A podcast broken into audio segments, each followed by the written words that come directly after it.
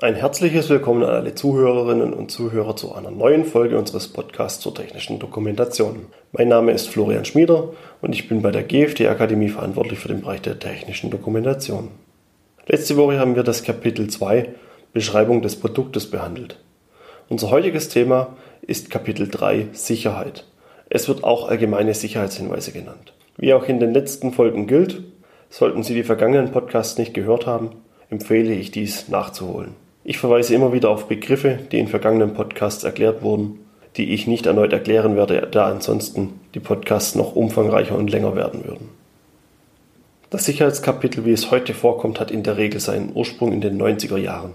Damals gab es die ersten Haftungsklagen in den USA mit sehr hohen Schadenssummen. Aus diesen Haftungsfällen sind zahlreiche Mythen entstanden, die teilweise tatsächlich wahr sind. Dazu gehören die verschiedenen Katze, Hund, Hamster oder andere Tiere zum Trocknen in die Mikrowelle legen, der heiße Kaffee von einem Fastfood-Giganten oder das Wohnmobil, in dessen Anleitung nicht steht, dass man trotz eingeschaltetem Tempomat nicht den Fahrerplatz verlassen darf. An dieser Stelle möchte ich kurz auf den Fall des heißen Kaffees eingehen, da dieser Fall tatsächlich wahr ist. Außerdem geht es dabei um die Risikobeurteilung seitens des Fastfood-Giganten und entsprechenden Warnhinweisen, was sich gut auf den technischen Bereich übertragen lässt. Für alle Arten von Produkten werden in Deutschland und der EU Risikobeurteilung von Restgefahren gefordert und dieser Fall zeigt schön, wie schnell aus wirtschaftlichen Gründen von Unternehmen Gefahren unterschätzt und fahrlässig mit diesen umgegangen wird. Risikobeurteilungen, früher auch Gefahrenanalyse bezeichnet, sind ein gefordertes Instrument bei der Erstellung und Konzeption von Maschinen und Anlagen in Europa. Die Klägerin in dem Fall heißt Stella Liebeck und im Internet findet man schnell auch den Namen des verklagten Fastfood-Giganten sowie den kompletten rechtlichen Fall.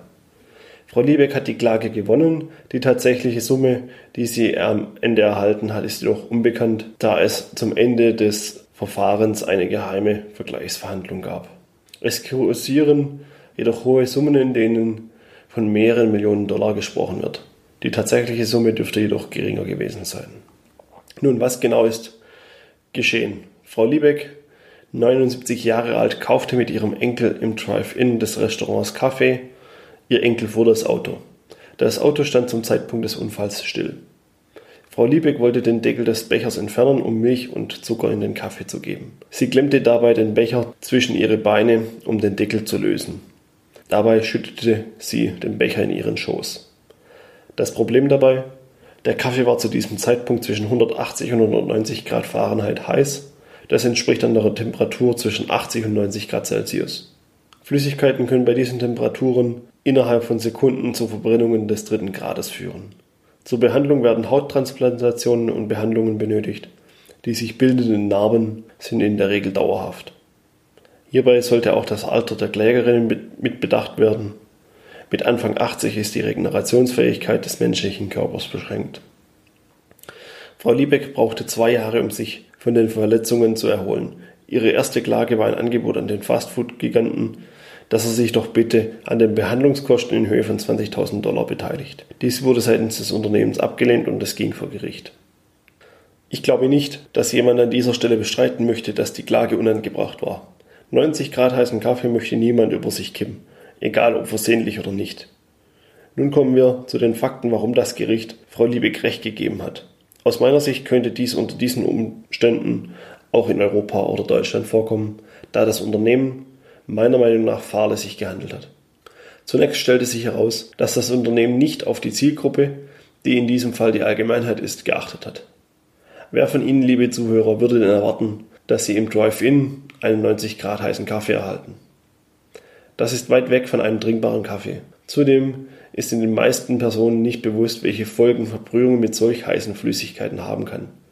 Oder kurz gesagt, die Zielgruppe kann das Risiko und dessen Folgen nicht erkennen und abschätzen. Warum war denn der Kaffee so heiß?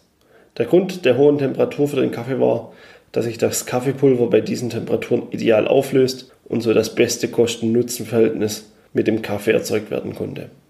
Außerdem hatten Marketinganalysen zu dem Zeitpunkt ergeben, dass Kaffee, der in Drive-In-Schaltern gekauft wurde, erst nach 15 Minuten getrunken wurde. Dann sollte er zu diesem Zeitpunkt noch die ideale Trinktemperatur haben. Also wurde der Kaffee extra heiß gebrüht um in beiden Punkten die beste Wirtschaftlichkeit zu erreichen.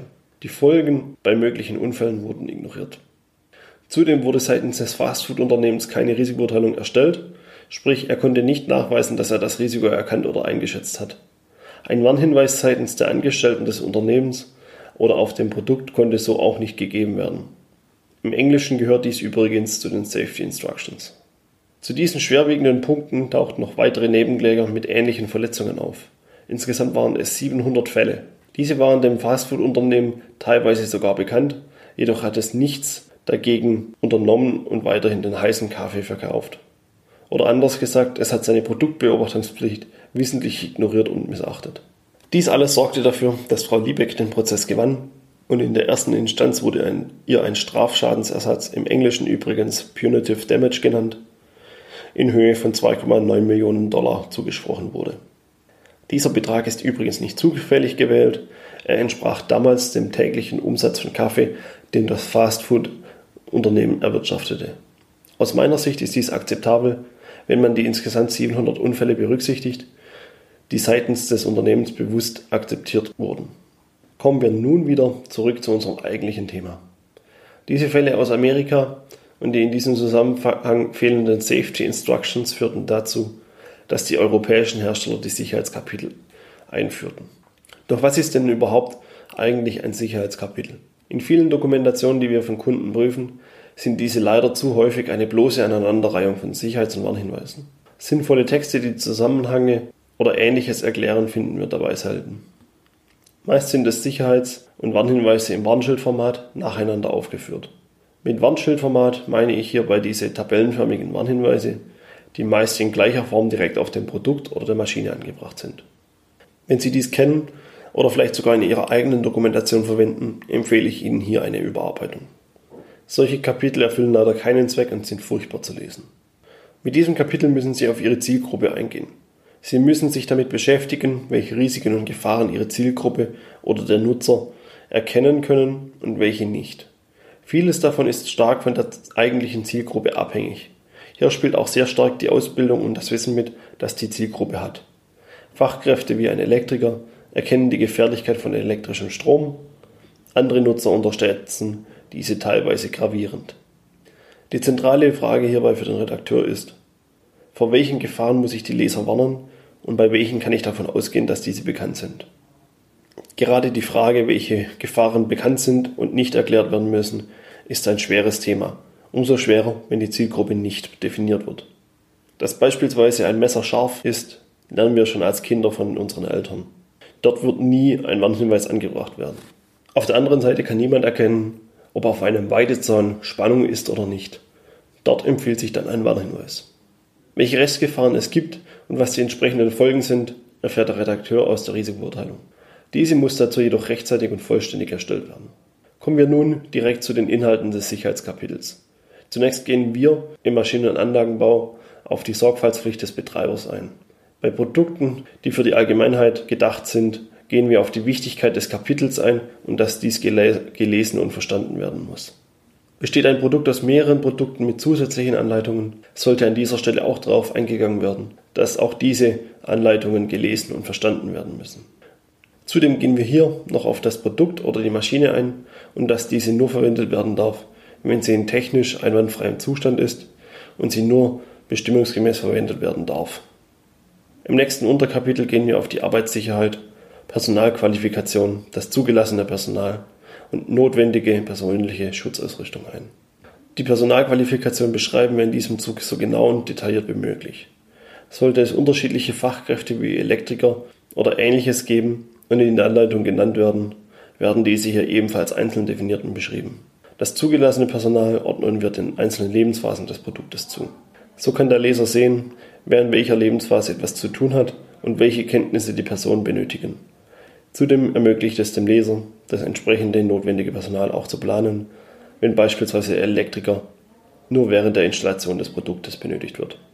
Bei der persönlichen Schutzausrüstung beschreiben wir die empfohlene Schutzausrüstung, die der Leser beim Umgang mit dem Produkt zu tragen hat.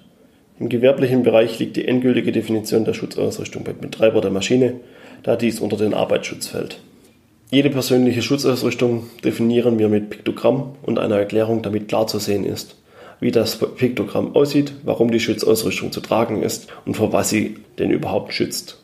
Nach diesen Hinweisen zur allgemeinen Arbeitssicherheit kommen wir zu den grundlegenden Hinweisen und Schutzmaßnahmen. Wir gehen hierzu auf die einzelnen Lebensphasen ein, damit die Sicherheits- und Warnhinweise entsprechend geordnet sind. Durch Fließtext und Hervorhebungen beschreiben wir die auftretenden Gefahren und Risiken sowie die Lösungen in die zu verwendenden Schutzausrüstungen. Dazwischen fügen wir stellenweise Warnhinweise ein, um schwerwiegende Gefahren deutlich zu kennzeichnen. Hierbei ist wichtig, dass das Dokument nicht mit Warnhinweisen durchgehend zugepflastert wird. Ein wichtiger Schritt zur Sicherheit von Produkten trägt der Redakteur durch einfache, klar verständliche Sätze und Handlungen bei. Wenn er richtig anleitet, verständlich Gefahren und Risiken erläutert und durch richtige Handlungsabfolgen vermeidet, werden nur wenig Warnhinweise benötigt. Sind die grundlegenden Hinweise der einzelnen Lebensphasen beschrieben, beschreiben wir im Anschluss die maschinenspezifischen Gefahren. Hiermit sind Gefahren gemeint, die in allen oder in vielen Lebensphasen vorkommen. Hierzu gehören beispielsweise elektrischer Strom, Pneumatik oder Hydraulik, aber auch Lärm, Vibration oder Betriebsstoffe wie Fette und Öle. Bei diesen Gefahren beschreiben wir deren Ursprung, das richtige Verhalten in den Situationen sowie Lösungen dafür. Für elektrischen Strom gehören dazu die Sicherheitsregeln zum Freischalten und die entsprechenden Personalqualifikationen. Sind diese Gefahren ebenfalls beschrieben, erklären wir im letzten Teil des Kapitels die vorhandenen Sicherheits- und Überwachungseinrichtungen sowie die Angaben zu Notfällen. Bei den Sicherheits- und Überwachungseinrichtungen führen wir die Wichtigkeit dieser auf und dass diese nicht demontiert oder deaktiviert werden dürfen. Im Anschluss werden alle verbauten Sicherheits- und Überwachungseinrichtungen aufgeführt und in Betätigung und Wirkung beschrieben. So beispielsweise, wo Nothalttaster vorkommen, dass die Maschine bei Betätigung sofort stoppt und die Maschine dadurch drucklos geschaltet wird. Sollte es dabei Restrisiken geben, werden auch diese durch eingebettete Sicherheits- und Warnhinweise dargestellt. Ein Teil des Sicherheitskonzeptes sind auch immer die auf dem Produkt oder der Maschine angebrachten Sicherheits- und Warnhinweise. Diese werden in diesem Kapitel ebenfalls aufgeführt, beschrieben und der Anbringungsort über ein Schaubild des Produktes dargestellt. Zum Schluss des Kapitels ergänzen wir gerne die Angaben zu Notfällen. Hierzu gehört für uns beispielsweise das ordnungsgemäße Verhalten im Notfall.